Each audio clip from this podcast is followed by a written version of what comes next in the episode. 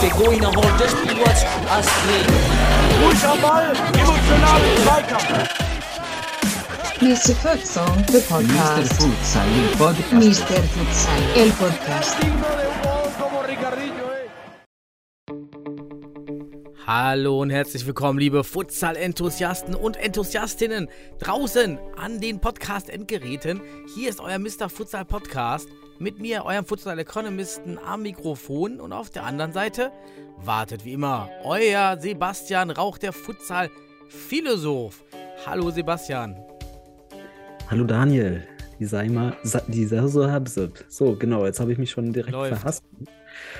Ist aber kein Problem. Ich hatte einen langen Tag, du auch. Wir sind gerade erst hier erschienen. Ich wünsche dir einen schönen Abend und allen Zuhörern und Zuhörerinnen da draußen, ja, je nach Tageszeit, eine gute Zeit. Ja, schön, stimmt. dass wir wieder da sind. Was machen wir eigentlich, wenn die, wenn die Futsal-Saison vorbei ist? Was, was machen wir mit dem Leben auf einmal? Es gibt so einiges, Daniel. Ich weiß nicht, inwieweit äh, du den ganzen Tag im, im Gedanken im Futsal schwebst. Ähm, aber sicherlich gibt es auch im Sommer einiges zu berichten. Da sind wir aber noch nicht. Wir gehen nämlich jetzt in die heiße Phase. In die heiße Phase der Saison, in den April und Mai. Mhm. Und ähm, da wird sich heutige, heute bestimmt einiges an Türen interessanter Perspektiven öffnen für uns. Hast du welche? Ja, war einiges los. Jetzt muss ich noch mal eine Liste auch finden, die ich mir hier mal schnell öffne, was, was wir so hatten. Ähm, ja, was hatten wir? Ich habe in den News international gefunden, dass Umbro sponsort den brasilianischen Futsal in den Futsal-Ligen. Fand ich interessant, weil Umbro bei uns gar kein Thema ist im Futsal. Also, Doch, mir ist noch nicht Philipp über- Pless, Philipp Pless ist unser Umbro. ah, äh, ja. Marketing. Also, was heißt kein Thema, aber selten über den Weg läuft, vor allem die Bälle. Also, sind Ballsponsor, meine ich.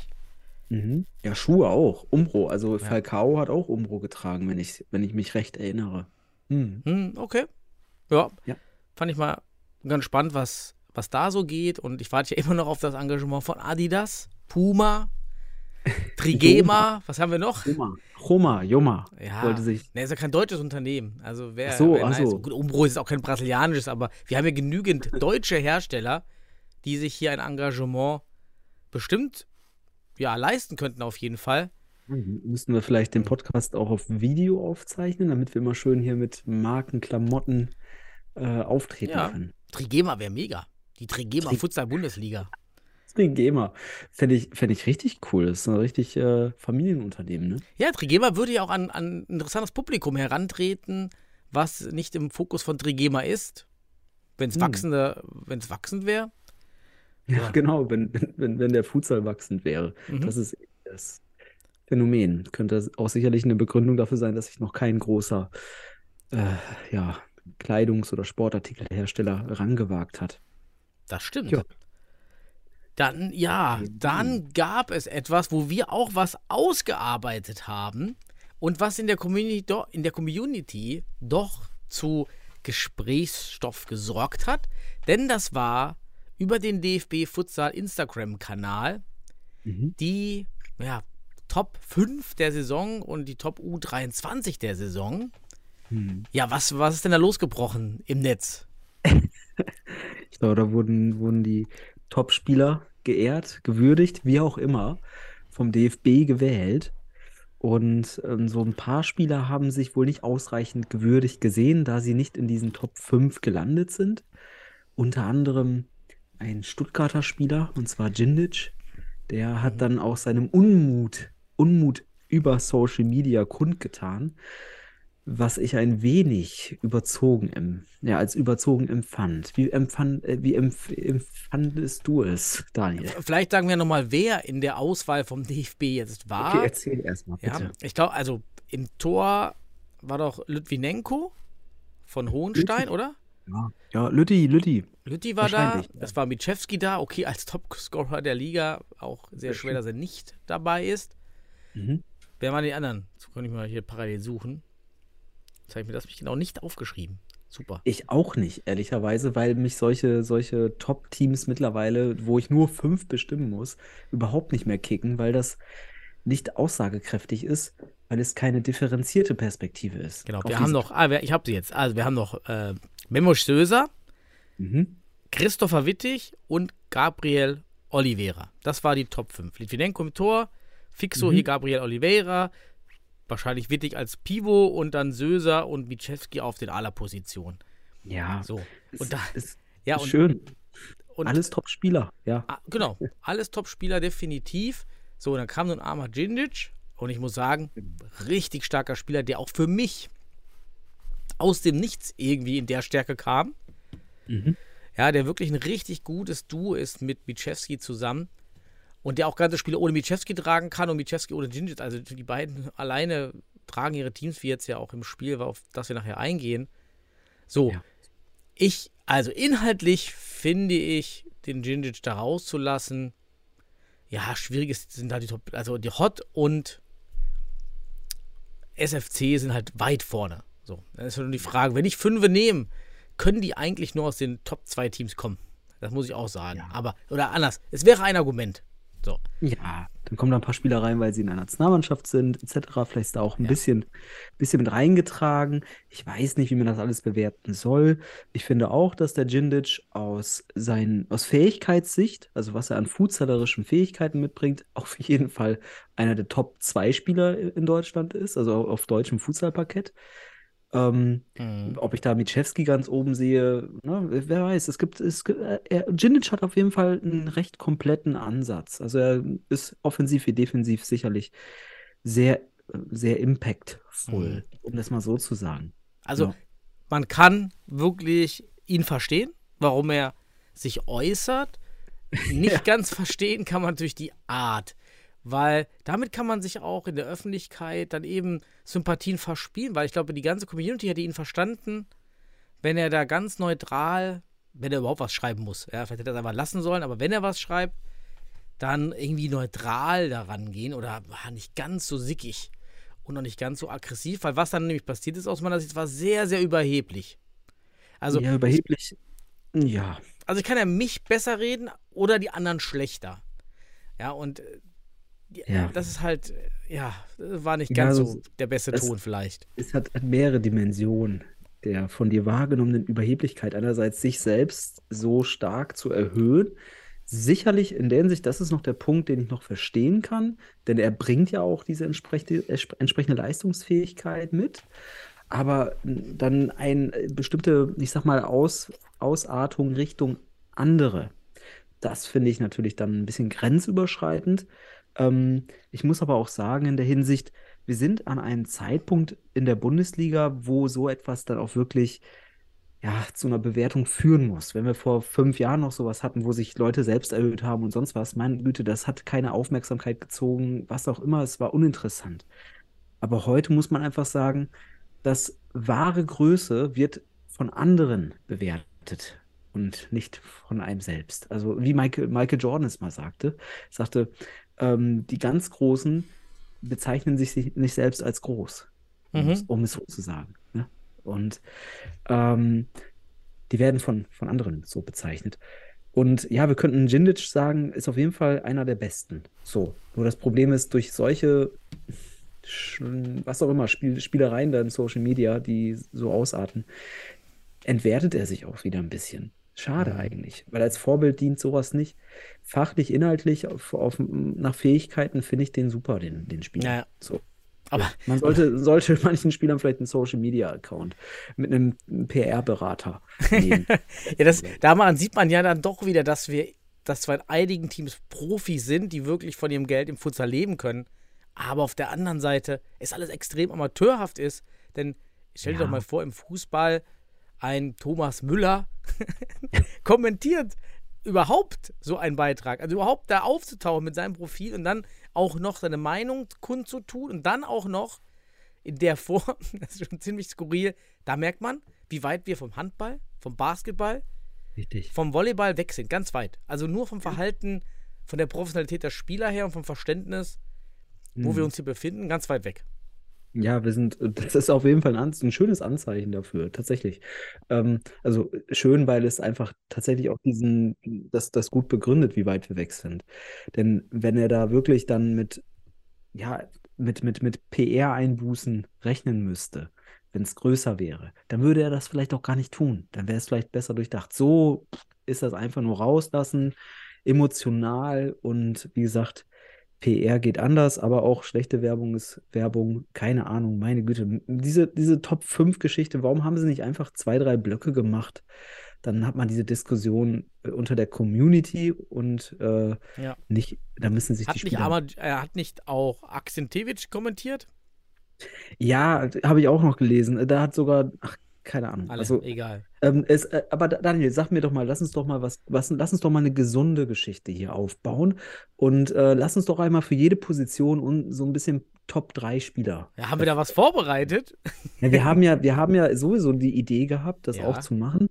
Ähm, aber wer waren denn deine Top 3 Torhüter? Oder wir haben uns ja am Ende irgendwie äh, zu dritt da ich auch. muss es erstmal suchen hier in dem ganzen Ich kann es sagen. grad. Ich kann da sagen, wer unsere Top 3 Torhüter der regulären Ach so, Saison ja, dann, sag, dann fang an. Es war AK47, Akzentjewitsch, ja. Mhm. Dann war es Yalcin Celani, ja. Mhm. Und am Ende, ich finde zum Ende der Saison schwächelnd, aber sonst Ja. sehr gut, Christian de Groot. Das waren unsere drei Top-Torhüter. Wir, wir machen kein Ranking, wer davon der Beste war oder der Dritte oder der Zweite, sondern es waren einfach die Top 3 Torhüter Mhm. aus, aus, aus Reflexion, Diskussion und Analyse. So.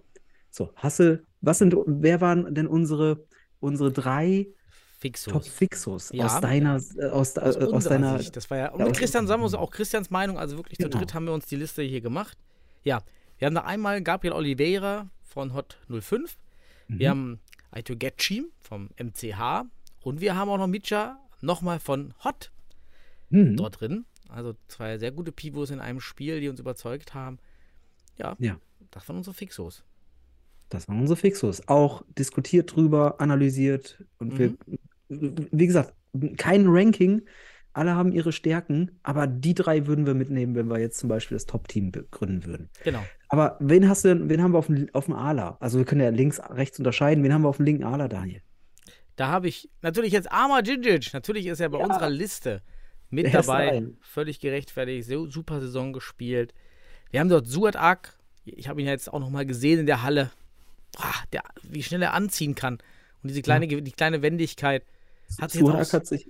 Ja, bitte, erzähl mal. er hat sich auch so neues Branding, so mit Haarreif und so jetzt gemacht.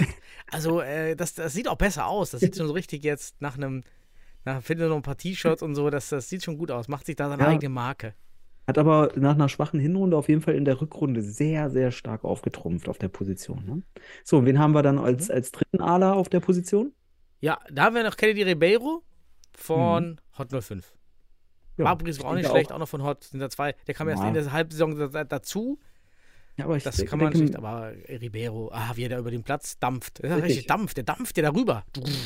So, jetzt mit den drei auf, den, auf der Position wäre ich als Trainer mega glücklich. Top 3 linke Alas. Mhm. So, rechter Alas. Äh, Wir haben uns auch schwer getan, da immer zwischen Ala und Pivot zu reflektieren, weil wir vielleicht auch sagen, da gibt es auch mal einen Positionstausch. Aber haben wir einfach draufgesetzt. Wer ist auf dem rechten Ala, Daniel? Erzähl. Da haben wir Gudasic. Wirklich Mhm, tolle Saison auch jetzt wieder in der Halle. Weilendorf. Von Weilemdorf. Wir haben Michewski vom SFC, unseren Topscorer der Liga. Und haben da noch Josip Cesar, auch vom TSV Weil im Dorf. Sehr, sehr präsent, auch jetzt wieder am Wochenende gewesen. Ist schon auch ein sehr, sehr kompletter Spieler, muss man sagen. Sehr, wirkt halt auch gefährlich einfach. Genau. Und dann haben wir da auch wieder drei starke Alas, die sicherlich auch hier und da auf dem Fixo oder mal auf dem Pivot spielen können. Und dann haben wir auf dem Pivot, kann ich jetzt dann sagen, wir haben auch diskutiert darüber, hm, sind die Spieler wirklich Pivots oder sind alle davon Pivots? Zum Beispiel der erste, den wir hier nennen können, Top 3, Gustavo Pörsch. So, könnte auch ein Ala spielen, aber sehen wir auch auf dem Pivot sehr stark, hat sehr häufig da auch agiert äh, situativ, weil Regensburg da auch switcht, ne? Marquinhos mal weg vom Pivot, dann geht der eine rein. Und Pörsch haben wir dort einfach platziert, weil er einfach ein sehr kompletter Spieler ist und den kann man Mhm. da auch gut einsetzen. Dann an, an zweiter Position gab es auch Diskussionen, aber am Ende haben wir gesagt, also zweit, was heißt zweiter? Also, unter den Top 3, der nächste ist Wehab. Mhm. Als überraschender ähm, ja, Entwicklungsspieler dieser Saison, also hat aus meiner Sicht bei Stuttgart auch Impact, gefällt mir sehr gut. Und als dritten Pivot, oh Wunder, haben wir unseren Offensiv-Pivot-Künstler Kosinovic. So. Defensiv. Der Flanierkünstler. Ja, da ist der Flanierkünstler. Aber insgesamt vom Gesamtpackage, so, gehört er aus unserer Sicht auch zu den Top 3 Pivots. So. Und wie viele haben wir jetzt aus dem Verein? Ich glaube, wir sind tabellarisch auch ganz gut vertreten. Wir haben eine gewisse Breite der Liga. Mhm. Ähm, gleichzeitig kann man natürlich auch darüber diskutieren. Ich finde auch, auch, auch Meier hat eine sehr gute Saison auf dem Fixo gespielt, hätte da auch noch reingekonnt in so ein Top-Team, muss man auch sagen. Ne? Dann, ich finde auch streckenweise Öztürk sehr, sehr gut. Ähm, ach Gottchen, also man auch von den Ja, HSV. Panthers könnte Auch Wittig hat jetzt keine rein. schlechte Saison gespielt, ist auch mit dabei. Litvinenko kommt auch nicht so verkehrt. Mhm. Also, ja, da gibt es halt äh, ne, ne, so eine Liste zu machen, ist halt immer schwer, da Einzelne rauszuziehen. Lass uns doch den schlechtesten Spieler. Das schlechtesten- das wäre mal richtig hart. Das, das ist ja das, was wir bei Jindic vor allem kritisieren, dass er andere Ja, ja. ein bisschen schlechter macht. Und das nicht. Wir verteilen hier keine, keine, wie nennt man das? Äh, Ja, bei FIFA gibt es auch mal den, der den niedrigsten Himbeere. Wert hat. wir, keine Himbeere hier verteilen, keine goldene Himbeere. Goldene glaub ich, Himbeer oder der, der Song Slapstick. Die, Nee, Gold, also die ich goldene denke- Slapstick. Nee, denke, mit den, mit den Namen, die wir hier aufgezeigt haben, können wir Meister werden. So, ich denke schon, dass es ein gutes Team ist und das ist unser Top-Team, drei Blöcke aufgebaut. Äh, Aber wir wüssten erst durch gewisse Trainingseinheiten, wer in welchem Block steht. Das, das Ja, wissen genau. wir Ja, auf richtig. Anhieb nicht. So, Ja. ne? Das müssten wir über Training feststellen. Hat nicht auch So, mal, hatten wir nicht auch mal Spu in der Liste? Ist ja auch stark. Ja, Haben wir den wieder rausgenommen? Ich Ja, dachte, wir hätten den mal drin wir hatten, noch, wir hatten auch einmal kurz Söser in der Liste, aber wir mussten irgendwie auf drei Ja, ja. So, und Spu hat auch eine super, und auch Grünberg vor allem in den Spielen, die er da war, fand Ja. ich ihn auch sehr stark. Also es ist so schwer, wir haben, das ist doch auch schön, wir haben so viele, über die wir sprechen können. Also wir haben auch vier, vier Blöcke, wenn wir wollen, die wir sicherlich auf einem Level sehen ungefähr. Mhm. Und so haben wir aber drei Blöcke rausgeholt, weil das 15 Mann reicht für uns, um die Meisterschaft zu gewinnen. Ja. Schön. Super. Dann könnten wir, wenn. Hast du jetzt noch News? Wie, wir, wir haben keine News mehr, Daniel. Willst du? Na, ich habe, ich hab, ja, diese Woche war nicht so viel. Also, ich habe auch viel zu tun gehabt. Vielleicht lag es auch daran. Genau, und heute auch. Ein langer Tag gewesen. Ja, ja. Ja, also viele News gab es nicht. Ähm, wir können eigentlich direkt ins Wochenende starten, würde ich sagen. Oder auf das Wochenende eingehen, oder? Ja, aber ich habe noch, ja, hab ich eben noch rausgesucht, so eine Futsal, gibt es wieder so eine Futsal-Klinik. Ja, in Mailand. Ah, in Mailand. Sehr ja. geil. Ähm, fand ich nicht schlecht. Im Juni. Futsal-Klinik. 10. International Futsal Clinic for Futsal Coaches. Futsal Coach Kickoff, was immer alles da steht. Und wer kommt denn alles? Wir haben dort Thiago Lenz Duda, wir haben Andres Sanz, wir haben José Venacio Ja. Lopez, Hierro, kennen wir natürlich. José Maria Passos Pulpis ist auch dabei. Oh ja. Duda und Pulpis, bei, meine, meine beiden Ja. Favoriten.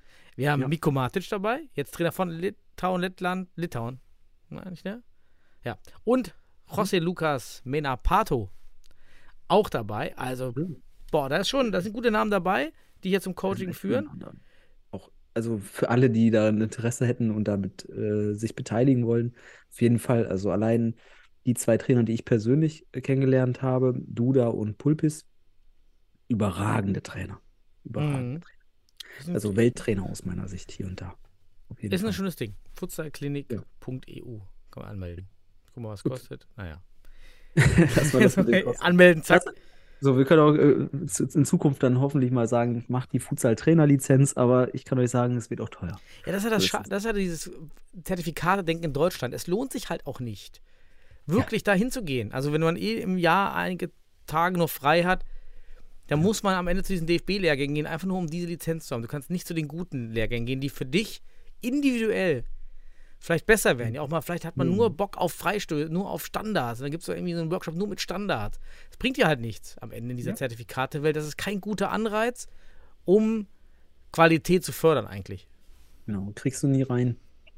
Kriegst du zu, auch ökonomisch gesehen nicht mehr, ist kein, kein Reinvest in der Hinsicht, kommt nichts mehr zurück. Theoretisch. Ja, aber unabhängig davon, vom, geht, geht zur Klinik äh, und wenn Zertifikate kommen, entscheidet selbst. genau. Ganz einfach. Gut, wir kriegen auch kein Geld vom DFB dafür Werbung zu machen. Deswegen werden wir weiter ein kritisches Auge drauf werfen. Genauso gehört sich das dann. Ja, Daniel. Aber wie gehen wir jetzt vor? Ich Was weiß gab's? Wir haben noch ein paar Ligen, glaube ich. Also vielleicht Mhm. die, die, die, die Ligen unterhalb den Regionalligen. Die Regionalliga waren ja alle gelaufen. Mhm. Und darunter gab es auf jeden Fall am Niederrhein den Aufsteiger in die Regionalliga West. Oh. Der steht nun auch fest. Das ist Kroatia Mülheim. Oh. Ja, die, ich bin gespannt. Viel aus gesprochen. Fußballern besteht, die alle parallel spielen. Die auch Mhm. oftmals sehr dezimierten Kader angetreten sind, aber natürlich so gute Kicker sind. Bin ich gespannt, Mhm. was da in Regionalliga West passiert. Dann, was haben wir denn noch? Haben wir noch eine Liga, die fertig ist? Ich glaube, Hessen ist noch nicht ganz durch. Die haben ja auch später angefangen. Ja, ansonsten hätte ich noch was. Ja, was hast du denn? Ich habe die Frauen-Futsal-Liga West. Ah, da war auch was, ja? Da war auch was. Also, da war, also eigentlich war da eine Absetzung nur meines, meines Wissens nach. Aber ähm, schlussendlich sieht die Tabelle nun so aus, dass der UFC Münster oder die Uf, UFC Münsteranerin uneinholbar auf Platz 1 sind mit 24 Punkten nach neun Spielen. Hm, Es gibt ja nur zehn. Und da, ja, da wir gelernt haben, dass der direkte Vergleich dort zählt, ja, Mhm. ähm, hat man diesen gegen Köln gewonnen und ist nicht mehr einholbar. Und somit dürfen wir den Münsteranerinnen und den Münsteraner Fabian nehmen, neben den ganzen Damen, zur westdeutschen Futsalmeisterschaft und zwar im regulären Futsal, 40 Minuten Futsal.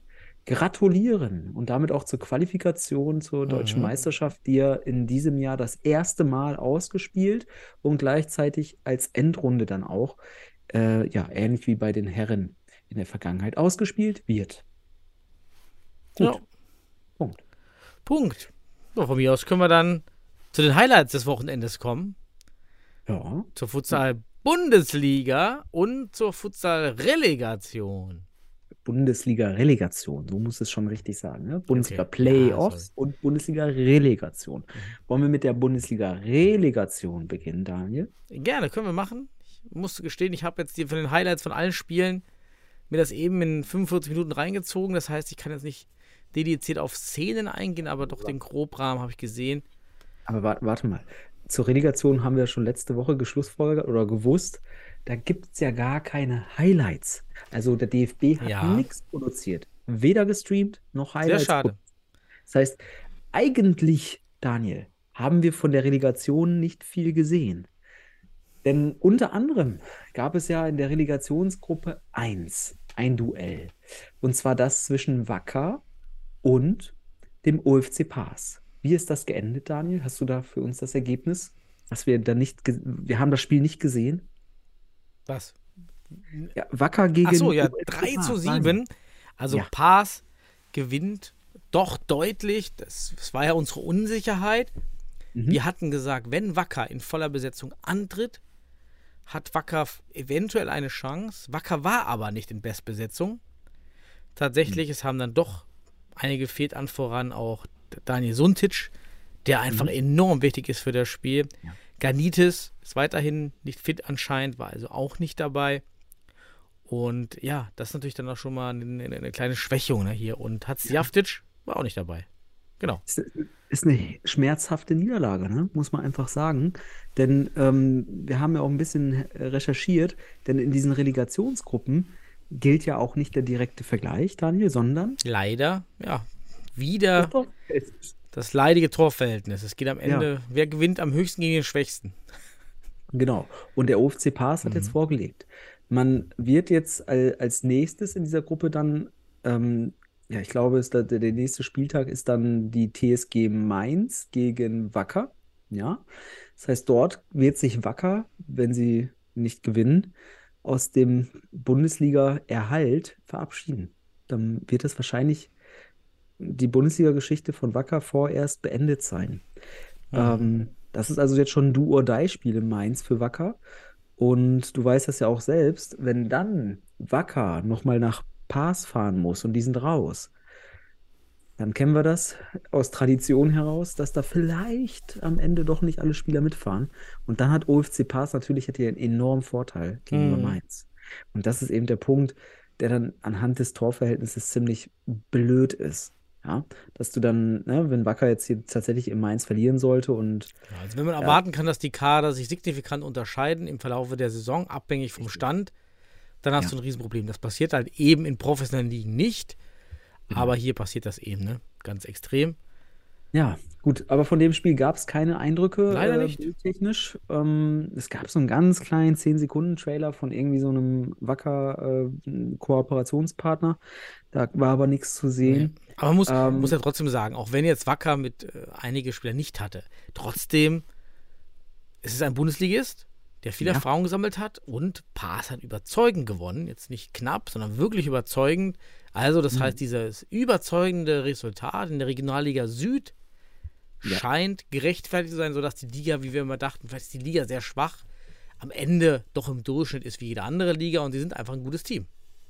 Ja, und ey, man hat 5 zu 0 zur Halbzeit geführt. Das ist auch schon mal eine Ansage. Natürlich kommt Wacker dann vielleicht aufgrund der Erfahrung aus der Bundesliga nochmal irgendwie ergebnistechnisch verbessert ran, aber Paas hat das dann am Ende souverän mit vier Toren Abstand gehalten und, und zu Ende gespielt. Also von daher, anscheinend ist da Reife drin in dem Team und ja, wird interessant. Das nächste Spiel Mainz gegen Wacker wird auch nochmal ein Deut.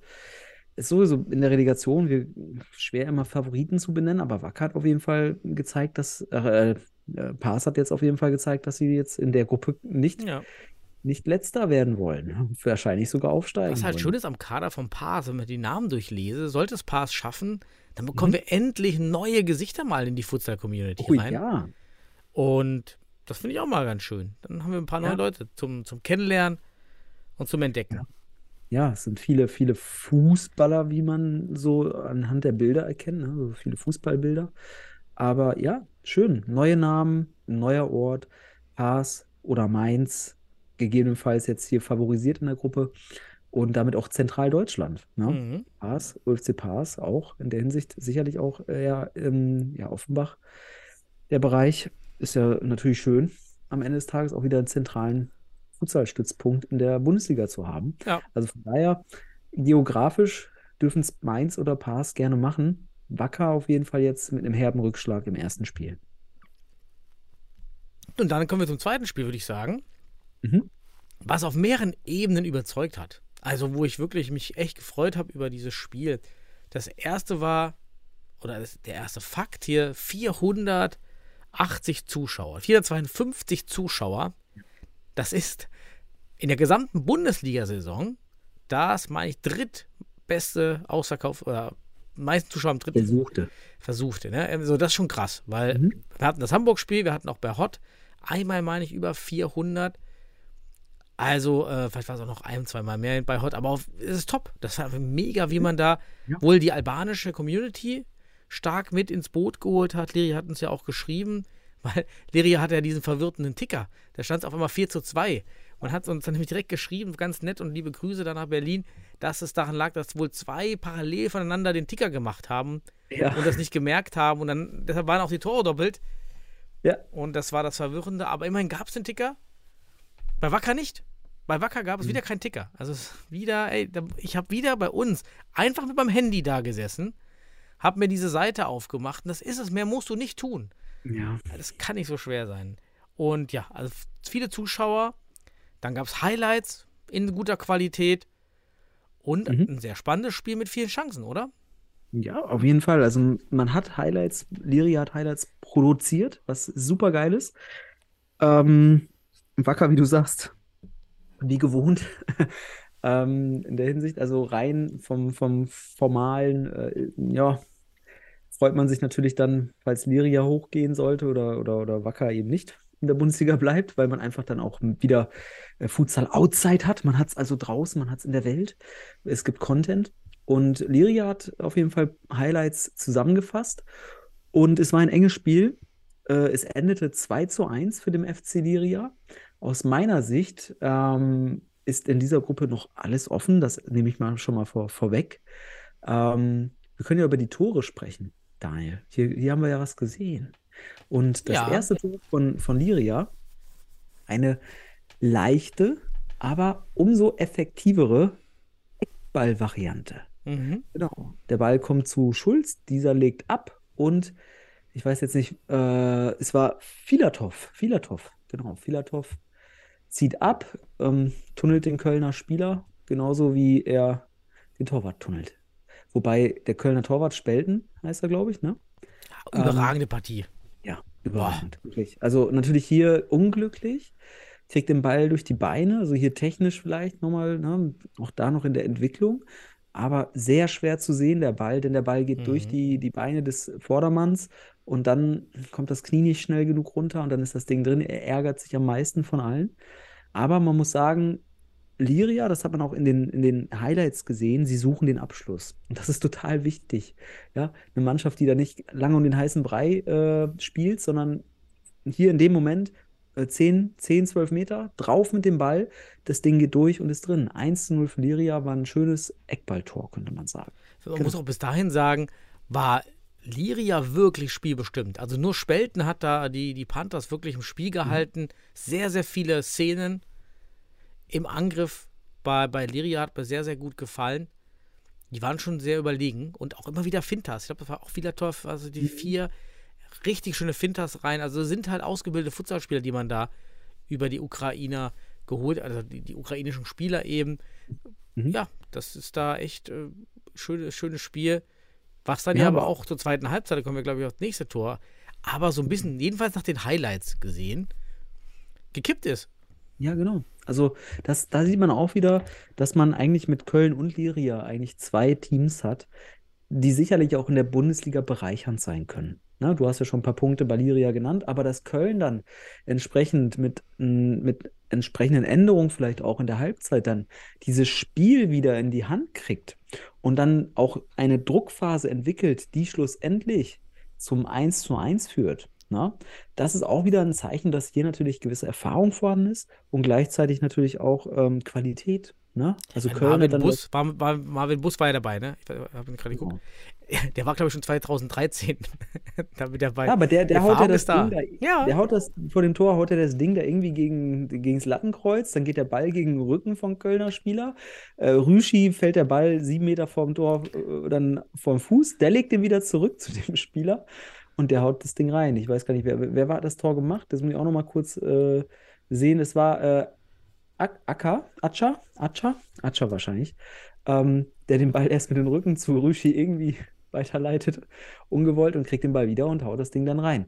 Aus meiner Sicht hier ähm, unglückliche mh, Technik von, von, von Wiegels in dem Moment, dass der Ball da durchgeht. Ich würde ihn jetzt, also ich sehe ihn da schon mit einer Chance, den Ball zu halten, weil der Schwungarm eben zu hoch ist. Er geht nicht am Körper entlang, also Mhm. er schließt den, er schließt den, den Raum, der zum Tor führt, nicht. Es ist also ein technischer Fehler aus meiner Sicht oder auch ein Timing-Fehler. Aber 1 zu 1 und den Highlights entsprechend in, zu dem Moment nicht unverdient. Aber wir haben das Spiel nicht ganz gesehen, aber durch diese, ich sag mal, durch diese Druckphase, die man durch die Highlights gesehen hat, was ich auch schön finde, Liria produziert Highlights und man sieht dennoch, dass Köln halt hier wirklich Überhand hatte in dem Moment. Ja. Das finde ich auch total gut. Also, dass hier, ich weiß nicht, wie das, vielleicht sagen die Kölner am Ende noch, ja, wir hatten auch in der ersten Halbzeit ganz viel. Wissen wir nicht, aber hier könnte man sagen, es war ein verdienter Ausgleich in dem Moment anhand der Highlights, die Liria produziert hat. Also von daher sehr schön und äh, gut. Aber das Spiel war dann auf Messerschneide. Es war offen. Und dann willst du uns sicherlich erzählen, wie es weiterging. Wie gesagt, ich habe keine Highlights. Ich kann das nur sagen, dass dann eben die, die, die Kölner dann doch sehr, sehr viele Chancen hatten. Mhm. Und am Ende dann aber doch der, der Druck dann zu groß war von Liria und es dann eben zum 2 zu 1 Siegtreffer kam. Ja, ich, ich glaube, so vom Verlauf, Ja, aber das, War enges das. Tor, stopp mal, stopp mal da. Das Tor hast du doch gesehen, oder? Das letzte Tor? Ja, aber ich kann mich nicht, mehr dran erinnern. Achso. Ich, Ich habe eben in einer halben. Stunde alle Spiele durchgeschaut oder wirklich beim Essen. Also, Gesuchtet, ja, konsumiert. ich ganz habe wirklich durchgehend. Ja, aber in dem Moment, ich glaube, ich glaube extra Gebinged. Recce Pi oder Pi heißt er, ich, sorry, sagt mir, wie Auch wie schon lange im. Futsal, ja. War auch schon mal Genau, 1894 dabei. Genau. Hat den Ball ähm, als auf, auf Fixo-Position, muss man einfach sagen. Und ähm, dann, also Rüschi kriegt den Druck nicht richtig auf den Ball. Das ist so ein bisschen das Problem. Und in, hinten in der, in der, in der Defensive ist es, glaube ich, äh, Romanjuk, Romanjuk, keine Ahnung, wie er ausgesprochen wird, der nur auf den Ball schaut und in seinem Rücken eben, in seinem Rücken äh, Solotukin, wie auch immer er ausgesprochen also das mit dem Aussprechen kriegen wir noch hin in Zukunft, versprechen wir. Aber den verliert er aus den Augen, sieht nicht Gegenspieler am Ball, hat dadurch auch eine ganz schlechte Körperposition. Dann kommt der Ball, der Risikoball von Recipai, den Captain, und der, der Spieler, ja, irgendwie auch irgendwie gestocher, nimmt den Ball an. Der Ball geht dann an Spelten vorbei, also spielt ihn so seitlich vorbei. Spelten geht sehr früh runter, was ich hier sehr, also da fand ich wieder technisch. Also Spelten ist, macht, ein, macht ein bombastisches Spiel. Das Ding ist nur, die technische Anwendung in allen Situationen, also das taktische am Ende des Tages auch, ist hier bei den beiden Toren vielleicht ähm, noch nicht optimal gewesen. Macht dennoch ein super Spiel und ich glaube, dieser Torwart wäre auch für die Bundesliga eine super Bereicherung. Also auch das muss Ja, man sagen. Aber dann, Ja. aber dann macht der, der Lirianer den Ball schön rein. Spelten ärgert sich wieder, aber es fängt vorne an, der Druck auf den Ball fehlt und hinten der Fixo verliert äh, Gegenspieler aus dem Auge und dann schöner Pass in die Tiefe. Also in der Hinsicht ein schönes 2 zu 1. Ähm, und ja, ich weiß nicht, ob wir sagen können, es ist ein verdienter Sieg für Liria. Das kann man natürlich den Highlights jetzt schwer nehmen. Also auf jeden Fall nicht unverdient. Beide waren dran, beide Ja. hatten irgendwie Chancen. Ist halt schwer, an Highlights zu sehen. Ähm, für die Halle, ja doch, weil sie so eine schöne Halle haben mit so vielen Zuschauern. die Halle ist auch irgendwie schön gebaut, also breites Bild. Man sieht im Kamerabild die Zuschauer, dieses Tor, diese, dieser Vorhang, was aussieht wie, wie so eine Schulaula, Schulausführungsaula. Okay, ist gewöhnungsbedürftig mit diesem gelben Vorhang, der wahrscheinlich mal weiß war. Keine Ahnung. ähm, da, ich glaube, da kann man ein bisschen was rausholen au, aus der Liga, äh, aus der Liga, aus der Halle. Ja, Parkettboden, was Ja. willst du mehr? Es ist äh, übrigens auch eine beidseitige äh, Tribünengeschichte gewesen in der Halle. Das hat man auch mitbekommen, das habe ich auch noch gesehen. Ähm, nicht in den Highlights, aber in anderen äh, Bildmaterial. Äh, es wurde die eine Seite für das Bild natürlich besetzt, was sehr schön war. Das heißt, diese Halle könnte im Falle einer Bundesliga-Qualifikation noch voller werden, wenn man denn diese Halle nimmt. Da könnte man sicherlich 1000 Leute reinbringen. Das wäre natürlich auch genial. Ne? Schöne Sache, ja. Ja, schön. Aber Liria gewinnt somit das erste Spiel und setzt sich damit an die Tabellenspitze, so kann man es sagen. Ähm, aber aus meiner Sicht, Köln hier sicherlich nicht komplett mit gesenkten Köpfen nach Hause gefahren, denn die haben gesehen, da geht was. Und sie werden sicherlich im Rückspiel alles daran setzen, gegen Liria zu gewinnen. Und aus meiner Sicht wird dann natürlich entscheidend, wie die Spiele von Liria und Köln gegen Sparta ausgehen, die natürlich in dieser Runde vielleicht den Außenseiter oder die Außenseiterrolle haben. Und als nächstes wird Liria jetzt auswärts ähm, Richtung Harburg, Hamburg fahren und dort gegen Sparta spielen, um 16 Uhr am Samstag. Und da wird sich dann zeigen, okay, ist Liria, ist, ist, sind Liria und Köln auch die Favoriten? Weil wenn Sparta jetzt gegen Liria äh, was holt, dann haben wir natürlich hier eine mega geile Gruppe, wo Mhm. alle sich schlagen können. Ähm, aber unabhängig davon, ob Sparta da was holt, ich glaube, am Ende ist es mega spannend auch zwischen Köln und Liria. Und das ist schon eine interessante Gruppe. Man könnte echt sagen, Köln und Liria, ne, so nach dem ersten Eindruck, äh, die könnten beide in die Bundesliga und würden ihr gut tun. Ja, Das ist halt schade an dem System aktuell, wie es Ja. gemacht ist, ne? dass da maximal zwei aufsteigen können, plus eben nicht über alle sechs spielen, sondern immer in diesen Zweiergruppen und dann eben wahrscheinlich würden sich beide auch, also würde sich dann eben Kölner Panthers oder Paas, ach Paas, oder Leria eben auch in einer Gruppe durchsetzen. Ja, Äh, aber ich muss auch sagen, wie schon letztes Jahr, wenn Köln natürlich aufsteigen würde, Daniel, hättet ihr in Düsseldorf wieder ein Problem mehr, ne? Am Rhein. Ähm, würden wieder, wieder der Kampf um, äh, der War of Talents beginnen am Rhein. Ne? Also die, der Kampf um die Ach, Spieler. doch, wie sagt man dann, es gibt auch Synergien, man befruchtet sich. Ja, natürlich, Kannst du auch so sehen, ne? natürlich. Kann ich mir zwischen den beiden Vereinen super gut vorstellen. In der Vergangenheit immer schon sehr befruchtende. Ja, aber klar, für den deutschen Futsal ist von allen Teams Berlin das Wichtigste.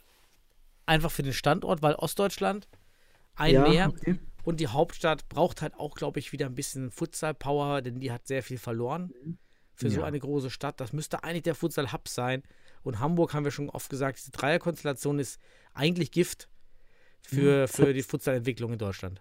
Es hat aber einen Grund, warum die, die Hauptstadt halt seit Jahrzehnten im Fußball vor allem auch schwächelt. Ne? Also weil Berlin Mhm. irgendwie eine atypische Hauptstadt ist. Ist nicht diese Monopolhauptstadt, wie man sie aus dem Ausland kennt, hat auch wegen der Wende sicherlich was zu Mhm. tun. Aber ähm, wäre super geil für die Geografie und ja, für, für das, das Breitband Futsal in Deutschland. So kann man sagen. Gut. Lass rübergehen zur Bundesliga, zum Viertelfinale Playoffs, Hinspiel. Erstes Mhm. Spiel, ja, war bei uns in Düsseldorf. Ja, dann Gegen lehne ich mich zurück und du machst den Monolog. TSV Weil im Dorf. Es waren dann gar nicht so viele Sachen, die man besprechen kann, eher auch diese Metaebene. Tatsächlich hatten wir jetzt auch guten Zulauf, aber mit vielen Kindern hatten dann so zwei Zuschauer, das war echt schön. Haben auch selbst gesagt, oh, die Halle, so wie wir sie an dem Tag hergerichtet haben, mit dem ganzen Wissen aus der Saison, war so das beste Produkt, was wir da hingestellt haben. Das hat, das hat nochmal Spaß gemacht. Marcel Losfeld war auch in der Halle, hat sich das angeschaut. Und wa was hat man gesehen? Ja, ein enges Ergebnis, 3-1. Im, auch, auch im Futsal kann es eben sein, dass ein Ergebnis eng ist, aber auf der Platte ist ein Sieg nie gefährdet und das ist genau hier gewesen. Also ich fand es schon beeindruckend, die, die Spieler dann doch live mal gegeneinander zu sehen und man sieht rein technisch Futsaltalent, Ballfinters, Ballannahmen, Ballverarbeitung, Riesenunterschiede zwischen den zwei Teams. Das ist schon sehr, sehr viel Kraft und Power und technisches Know-how auf Seiten von Weilimdorf. In, äh, bei uns Fortuna vielleicht Hudacic, Sepp mit der Power kann da mithalten, aber dann hast du ja auch ein Team an, der macht halt auch so fünf Schüsse, der sieht aus wie halt Landesliga Futsal. Ja, also wirklich, wirklich wie so ein Ausreißer in der Statistik. Wo du denkst, wo kommt denn jetzt das her? Ja, also wirklich Ja, viel Goal daneben. Also das ist wirklich, man hat die Unterschiede technisch gesehen. Was ist dann. Also, Es ja, ist ja auch häufig so, dass man genau diese Unterschiede sieht, wenn diese Individualisten gegeneinander spielen. Ne? Also, dass man dann die individuelle Qualität halt sieht, die Geschwindigkeit der Schüsse, die, Ja. auch die Geschwindigkeit die, der Annahme, die Technik. Das siehst du halt nicht, wenn Düsseldorf gegen, weiß nicht, gegen St. Pauli spielt oder gegen wen auch immer, sondern das siehst du, wenn Düsseldorf gegen eins der Top 3 Teams spielt. Ne? Ja, das war schon äh, wirklich gut. Die, man fragt am Ende, warum war es nicht höher? Ja, weil wir eine, weil Fortuna, wir eine, eine ziemlich gute Abwehrleistung wirklich gezeigt haben. Nur halt Christe Groth, du hattest es angedeutet, hat, hat nicht seinen Glanztag gehabt. Beim 1-0 guter Spiel, auch richtig schön, endlich mal situatives Flying-Spiel.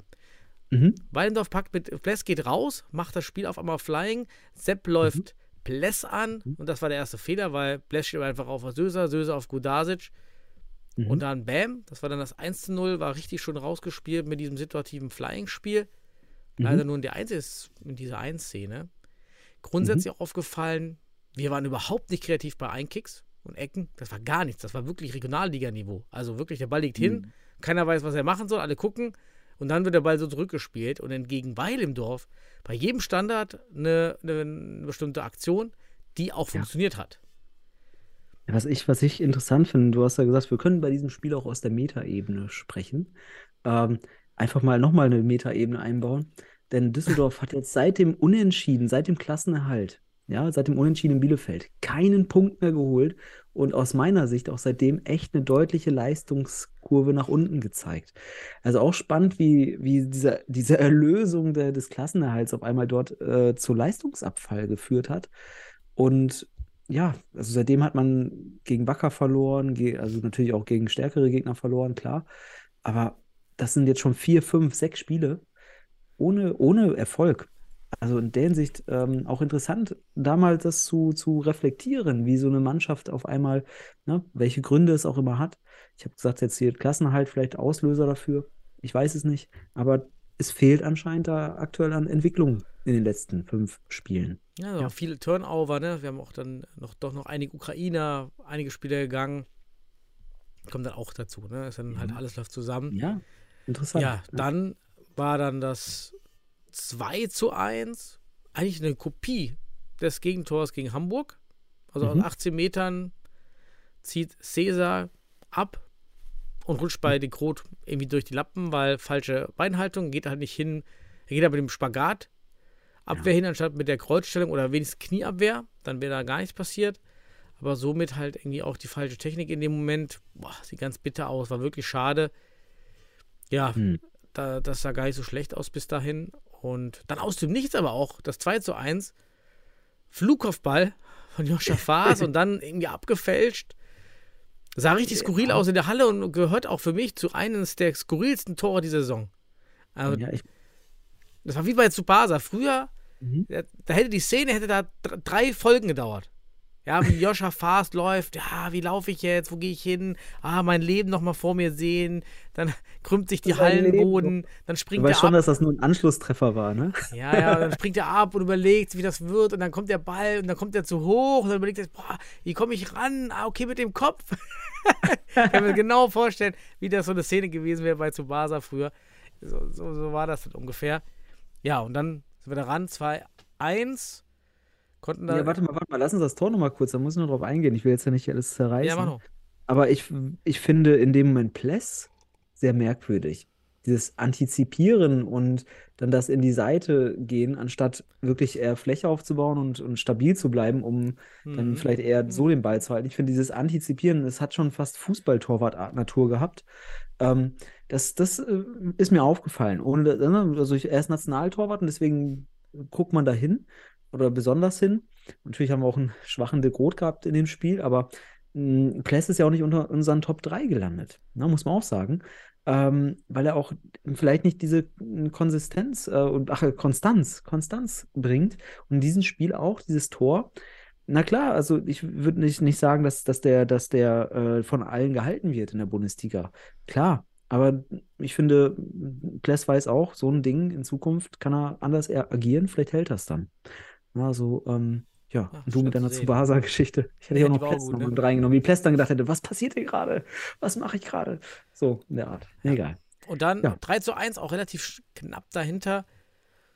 Ja, dann wurde, ich weiß gar nicht, wer das Tor jetzt gemacht hat in der Mitte. Und, hier mal aufrufen jetzt. Also Daniel, soll ich Ja, das weiß ich. Ähm, ach ja, Derbyshire war das. Derbyshire steht wirklich kein Covering da. Kriegt den Ball, Mhm. Gegrot steht etwas zu tief. Auf der anderen Seite war Cäsar schon auch tief gestanden, also dass man tief stehen könnte. Ja, auch ein bisschen falsche Technik, aber Derbyshire kommt mit Tempo. Schwierig. 3-1 und dann ist kein Tor mehr gefallen. Das war die erste Halbzeit. Und zweite Halbzeit war dann 0-0. Schade natürlich für die Zuschauer, man hat noch auf Tore gewartet Mhm. gab einige Chancen hier und da, aber ja, irgendwie nichts Drückendes. Und da ist halt der Punkt, wo ich denke, ey, Weilendorf hat so eine Power da auf dem Platz.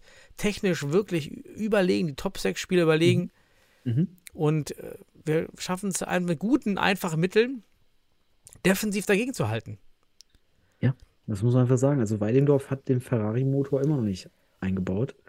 Ähm, ist das, was man mit den Spielern rausholen könnte, hat man jetzt in der zweiten Halbzeit auf jeden Fall nicht rausgeholt. Und irgendwie sehe ich Fortuna, auch wenn du sagst, okay, das war so ein Spiel, wo du weißt, Weidendorf wird das nie verlieren und so weiter und so fort. Aber stell dir vor, Fortuna schafft in Weidendorf eine Unentsch ein Unentschieden zur Halbzeit. Vielleicht sogar ein glückliches Tor am Ende der Halbzeit, wenn sie nochmal die zweite Halbzeit wiederholen können. Und dann Mhm. muss Weidendorf, also da, da steht einiges auf dem Spiel. Ne?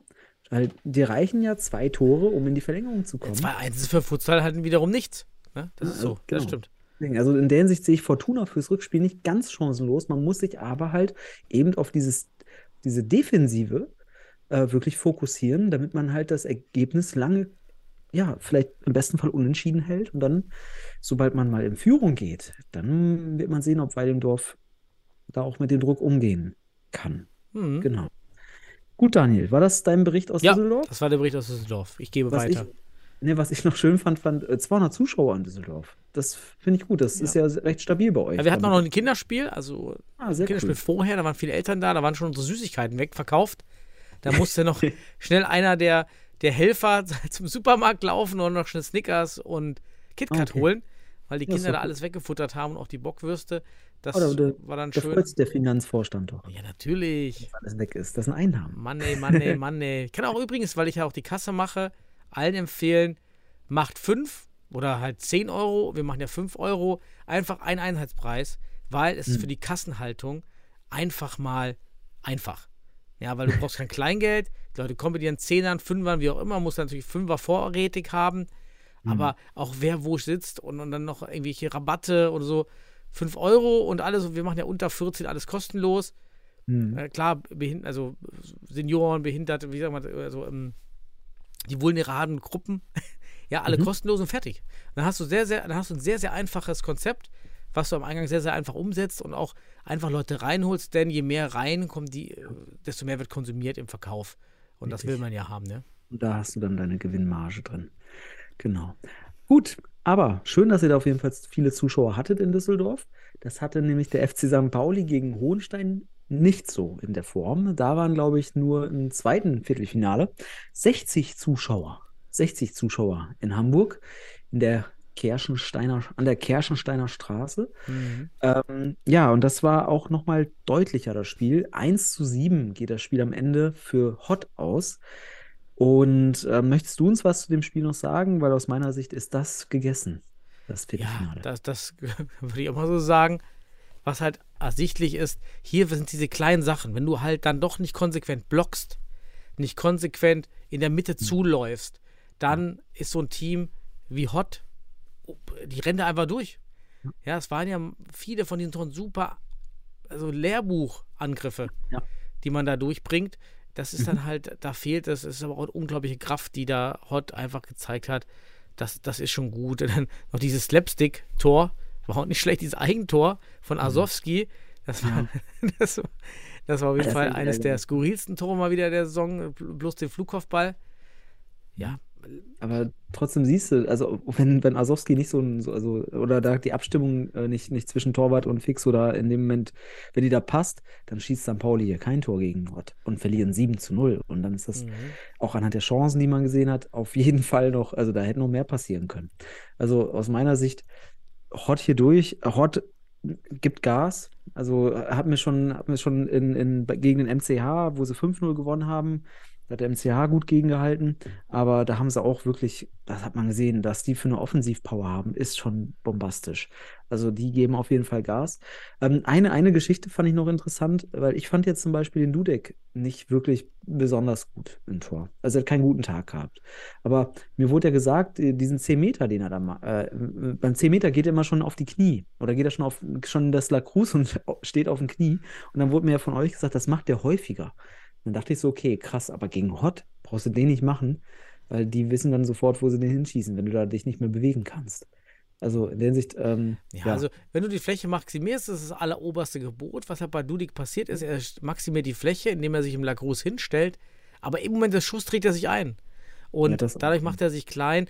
Ich würde auch denken, es ist sinnvoller, sich normal hinzustellen und Genau. dann ins Lacrosse zu gehen oder stehen zu bleiben. Ja, Am Ende ist es egal, ob man runtergeht oder stehen bleibt und sich breit macht, weil es ist ja random. Also man muss, muss Ja. sich immer klar sein, diese Torwartsache, 10 Meter, 6 Meter, ist random. Das heißt, es geht nur darum, irgendwie die Arme irgendwo hinzuhalten, da reagiert niemand aktiv. Ja, mal, mal Ja, für den detaillierten Futsal-Interessenten hier, denn Daniel, weil dieses, du sagst gerade, du würdest lieber normal stehen und dann in die Technik gehen, weil du natürlich da auch natürlich dem Schützen vorher nicht genau zeigen kannst, wo sind denn hier die großen Lücken. Richtig, genau. So. Ja.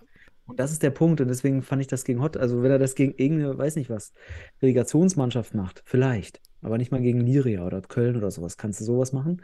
Aus meiner Sicht, ähm, ja, genau das, was du sagst. Lieber erst normal und dann die, in die, die Technik gehen, um schlussendlich am Ende auch optimal die Fläche, vielleicht sogar aus dem Schwung heraus, den Ball noch irgendwie zu halten, wenn er nicht ganz passend in die Technik passt. Ne? Aber gut, das war noch so eine Auffälligkeit. Ansonsten ist das einfach ein einseitiges Ding gewesen.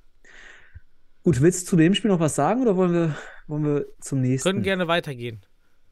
Gut, machen wir das jetzt, warte mal, machen wir das jetzt nach Viertelfinalnummer, weil sonst wäre es jetzt nämlich schon das Spiel HSV Panthers gegen Jan. Oh, dass Oder ich das mal sagen darf, jetzt mach mal nicht so viel Science. Okay, dann machen wir Viertelfinale 3, das am Sonntag stattfand und am Ende machen wir den MCH. Erzähl uns doch mal was vom Spiel HSV Panthers gegen Jan Regensburg. Das kannst du machen, weil ich ja gleich sicherlich noch zum MCH was erzähle. Ja, ich muss mal hier weitermachen. Oh, warte mal, ich muss hier, zack, zack. Ja, zack, zack. Ja, ich muss, ach, diese neue DFB-App, Navigation hier ist auch mal ein bisschen wirr halt. Was habe ich gesehen? Das 0 zu 0 HSV Panthers gegen Jan. Ja, keine Tore. Auf beiden Seiten tolle Torhüterleistung. Also gerade Gimaresch hat einen richtigen Sahnetag. Warum aus meiner Sicht? Gimaresch ist stark im 1 zu 1. Und super viele Ja. Szenen waren 1 zu 1 gegen Gimaresch. Da macht ihm echt Ja. fast keiner was vor. Er ist halt schwach bei Fernschüssen, weil da hat er immer seine komische Handabwehr. So, das heißt, man hätte es äh, schauen müssen, da ein bisschen drauf reagieren, aber es ist auch schwer, das zu lenken im Spiel. War halt vielleicht einfach Glück, dass halt sehr viele so 1 zu 1 waren. Hat er halt gut gemacht. und hat dort den Jahren im Spiel behalten. Schwer wieder, okay, wer hat jetzt mehr Spielanteile? Ich würde sagen, HSV hatte schon mehr Spielanteile. Mhm. Auch an den, da waren auch viele Chancen eigentlich dabei. Ja. Ich hätte auch gedacht, dass man da eigentlich hätte, aus Hamburger Sicht wäre ich mit dem Unentschieden eher unzufrieden, weil mehr drinne gewesen wäre. Ja. Schade jeden war ein bisschen die Kulisse. Jetzt steht hier 125. Hätte ich jetzt nicht gesehen anhand der Bilder in der Wandsbecker. Egal, auch 125. Für die Wandsbecker, das ist doch die auch traditionelle Halle im Futsal in Deutschland. Auch hier Das ist die enttäuschend. Bundesliga-Rekordhalle. Ja, auch da enttäuschend. Na, auch zum, zum, zum Viertelfinale, da kann man nochmal dieses ganze Playoff auch in Frage stellen. Ja, war es früher besser mit jeder erstmal in den Regionalligen und dann Mhm. Playoff, weil eigentlich die Playoff, die wir jetzt haben, ist eigentlich dasselbe wie früher. Ja, man spielt gegeneinander zwei Spieler und der nächste kommt und der Beste kommt weiter. Ja. Nur früher, und deshalb sind vielleicht auch, weiß nicht, ob die Theorie stützt, früher war es halt so, dass wir die Spiele, die wir jetzt, die wir jetzt sehen, da HSV gegen Jahn, die haben wir halt über das Jahr nicht gesehen. Mhm. Das war dann halt was Besonderes, weil die Spiele gab es nur einmal im Jahr, nämlich in den Playoffs. Ansonsten hat ja jeder in der Regionalliga gespielt. So, und jetzt ist es eben das dritte Spiel schon HSV gegen Jahn. Ist ein, ist ein ganz interessanter Reflexionspunkt. Da haben wir unter der Woche ja auch, oder jetzt nach den, unter der Woche, wir sind jetzt hier gerade Dienstag, glaube ich. Ähm, aber wir haben davor, vor dem, vor dem heutigen Podcast ja schon in der Gruppe ein bisschen drüber gesprochen. Du hattest ja auch aufgebracht, dass es ein Anzeichen dafür ist, dass man vielleicht mit, dass die Bundesliga einfach mh, ja auch ein bisschen in gewisser Weise obsolet ist, also überflüssig. Ähm, denn ja, wie du schon gerade gesagt hast, es, es, es entwertet auch ein bisschen. Diese Playoffs entwerten so ein bisschen die Bundesliga, wenn da, weil die besonderen Spiele, die häufig eben über, über die Kon Kontrahenten eben ausgemacht werden. Und wenn du aber diese Spiele dreimal oder viermal im Jahr hast oder in der Saison, dann entwertet das so ein bisschen diesen, diesen, diesen, diesen K.O.-Charakter auch, finde ich. Also in der Hinsicht ganz spannend.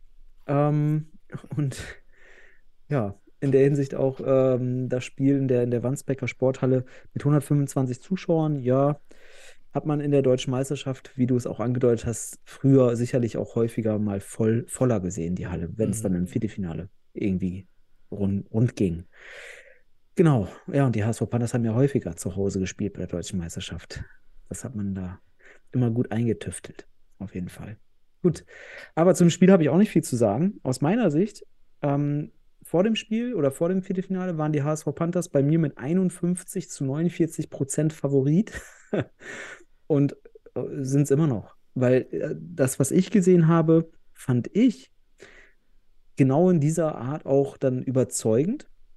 Und äh, man hat selbstbewusst gespielt. Auch Saglam hat auf jeden Fall jetzt äh, mehr Bezug wieder.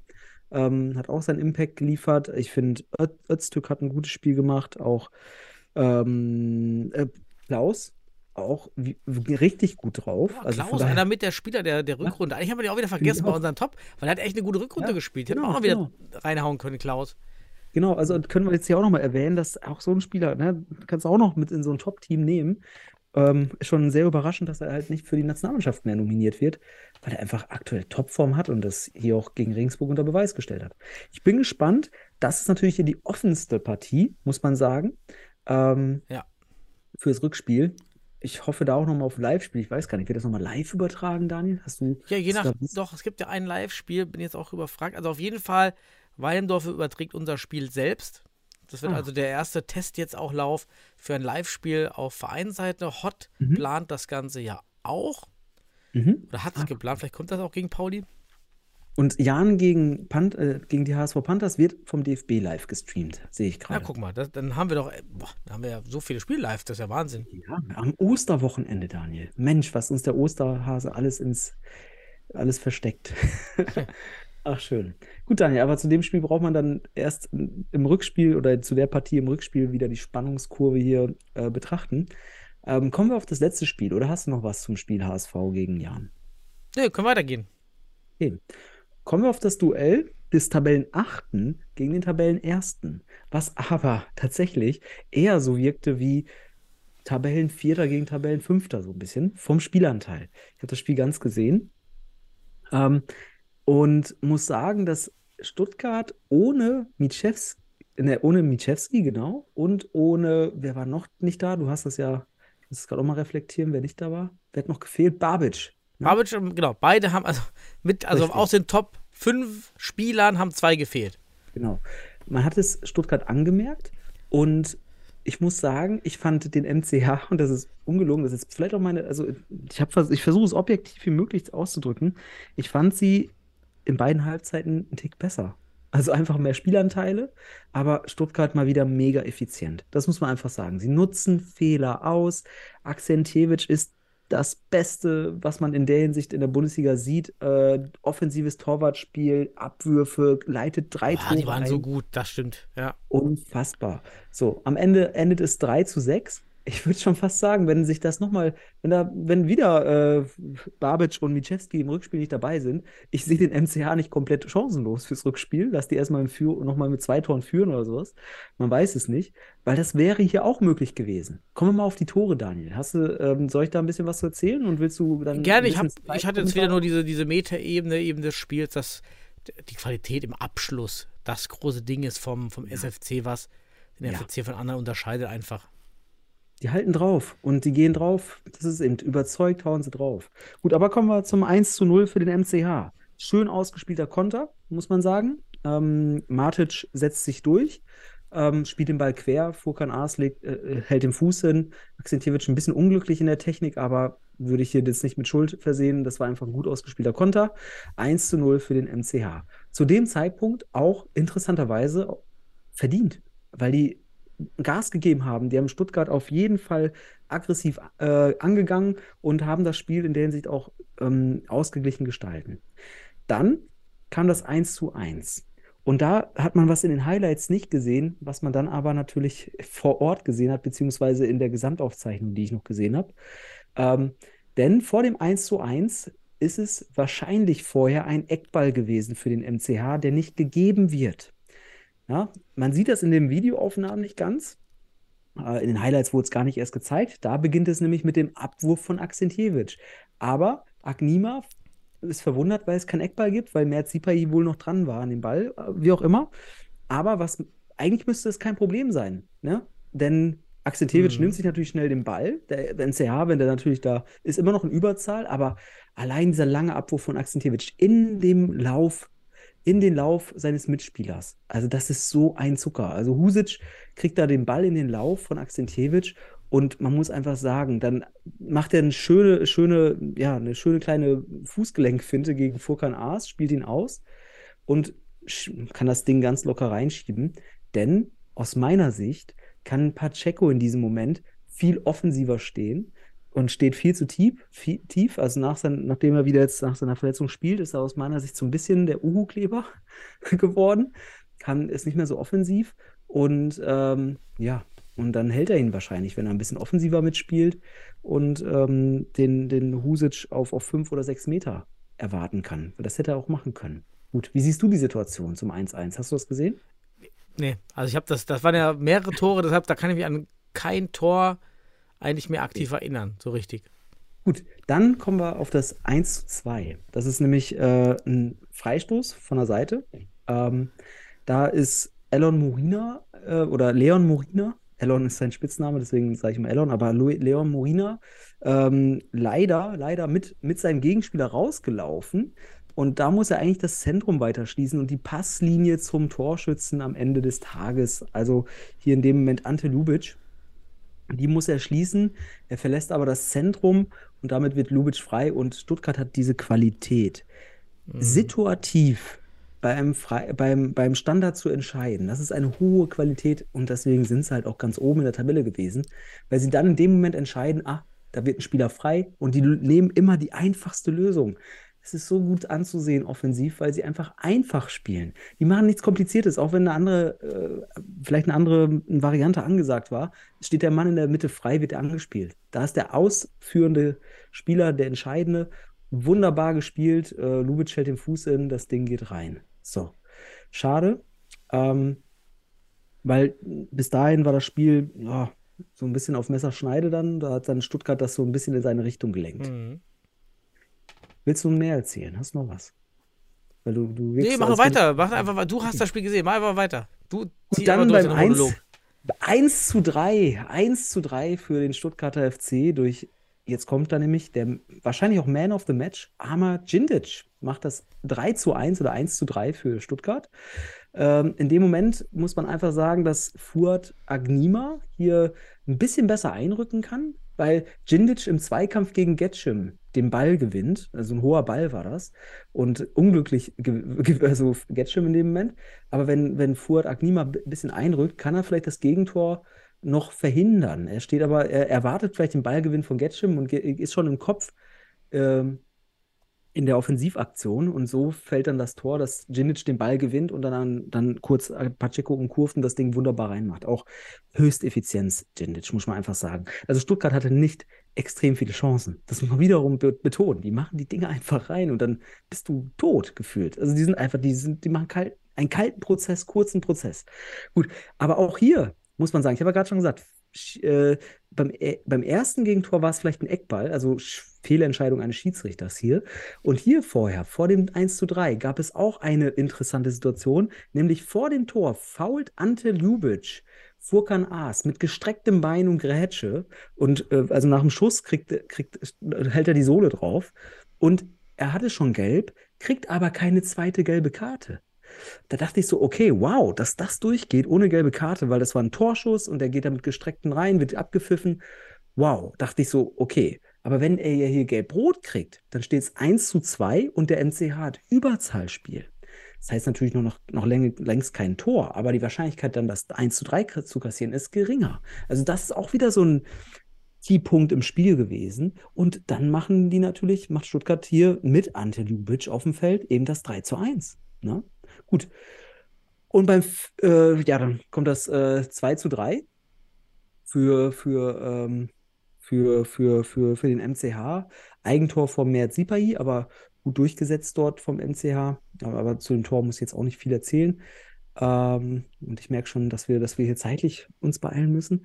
Aber kommen wir mal wieder auf das 4 zu 2, weil ich mal, will mal das Positive hervorheben. Denn äh, Stuttgart wiederum mit Akzentjewitsch, wow, diese langen, schnellen Abwürfe und der MCH kommt nicht schnell genug zurück.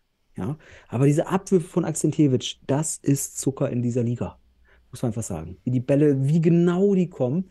Hier könnte ich natürlich, wenn ich, wenn ich jetzt hier beim MCH Einfluss hätte, vielleicht ähm, ges gesagt oder vielleicht im Rückspiel, dass man die Spieler einfach, anstatt in die Tiefe zurückzuziehen, erstmal diagonal das Zentrum schließen. Einfach, damit Akzentjewitsch die Bälle nicht genau durchs Zentrum werfen kann und zwar auch nicht flach. So, das einerseits. Also erstmal flache Abwürfe durch das Zentrum abdecken, das geht schnell. Und dann kann Pacheco eben offensiver spielen, weil dann Abwürfe hochkommen müssen von Akzentjewitsch. Und wenn dann Pacheco auf sechs Meter steht, kann man diese hohen Bälle eben besser verteidigen. Dann kann Pacheco einschreiten, theoretisch, weil er dem Ball entgegengehen kann in der Luft und den Ball dann eben ja, ins Aus oder wo auch immer hin äh, ballern kann. Aber das passierte nicht. Man lässt wiederum die, die Räume frei und Akzentjewitsch ist so gut, sieht das so gut, macht das so genau. Ja, und dann wieder ein wunderbares Tor von, von Stuttgart. Ähm, ja, Mert Sipai war es, glaube ich, dann in dem Moment. 4 zu 2. Oder am, ich weiß gar nicht, wer es dann am Ende war. Sipai. Der hat auf jeden Fall das Tor verschuldet und dann auf der anderen Seite gemacht. Ja, genau. Ach ja, dann war es Mert Sipai. Der mal angebolzt wurde. Wie früher auf dem Genau. Bolzplatz, wenn du so einen hattest, der einfach nicht so, also nicht, sieht bei nichts, aber es gab immer den einen, der nicht so viel konnte, den hat man gesagt, stell dich vorne hin, wir schießen Ja, dich einfach nur an. Aber come on, also Sipai macht hier zwar ein Eigentor, und, aber er trifft auch hier. Also Sipai hat aus meinerCht kein schlechtes Spiel gemacht. Ne? Nein, das wollte ich gar nicht sagen. ne? Freut mich auch für ihn, dass er jetzt, hey, er schwebt da oben auf, in dem Top-Team Deutschlands. Also, und ist dabei, ist Ja. auf der Platte, spielt mit. Freut mich für ihn, dass er Mhm. da jetzt eine, eine positive Entwicklung jedenfalls da spielerisch nimmt. Genau. Dann das 5 zu 2.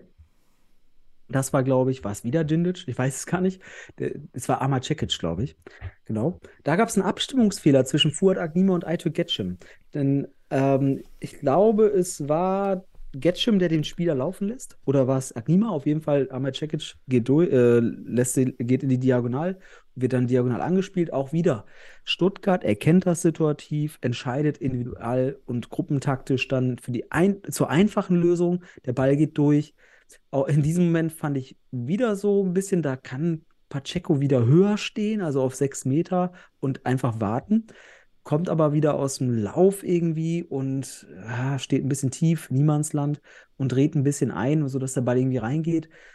Unglücklich, aber dann stand es 5-2 und dann ist natürlich, oh, denkst du so, 5-2, das, das kriegst du in diesem Spiel nicht mehr aufgeholt.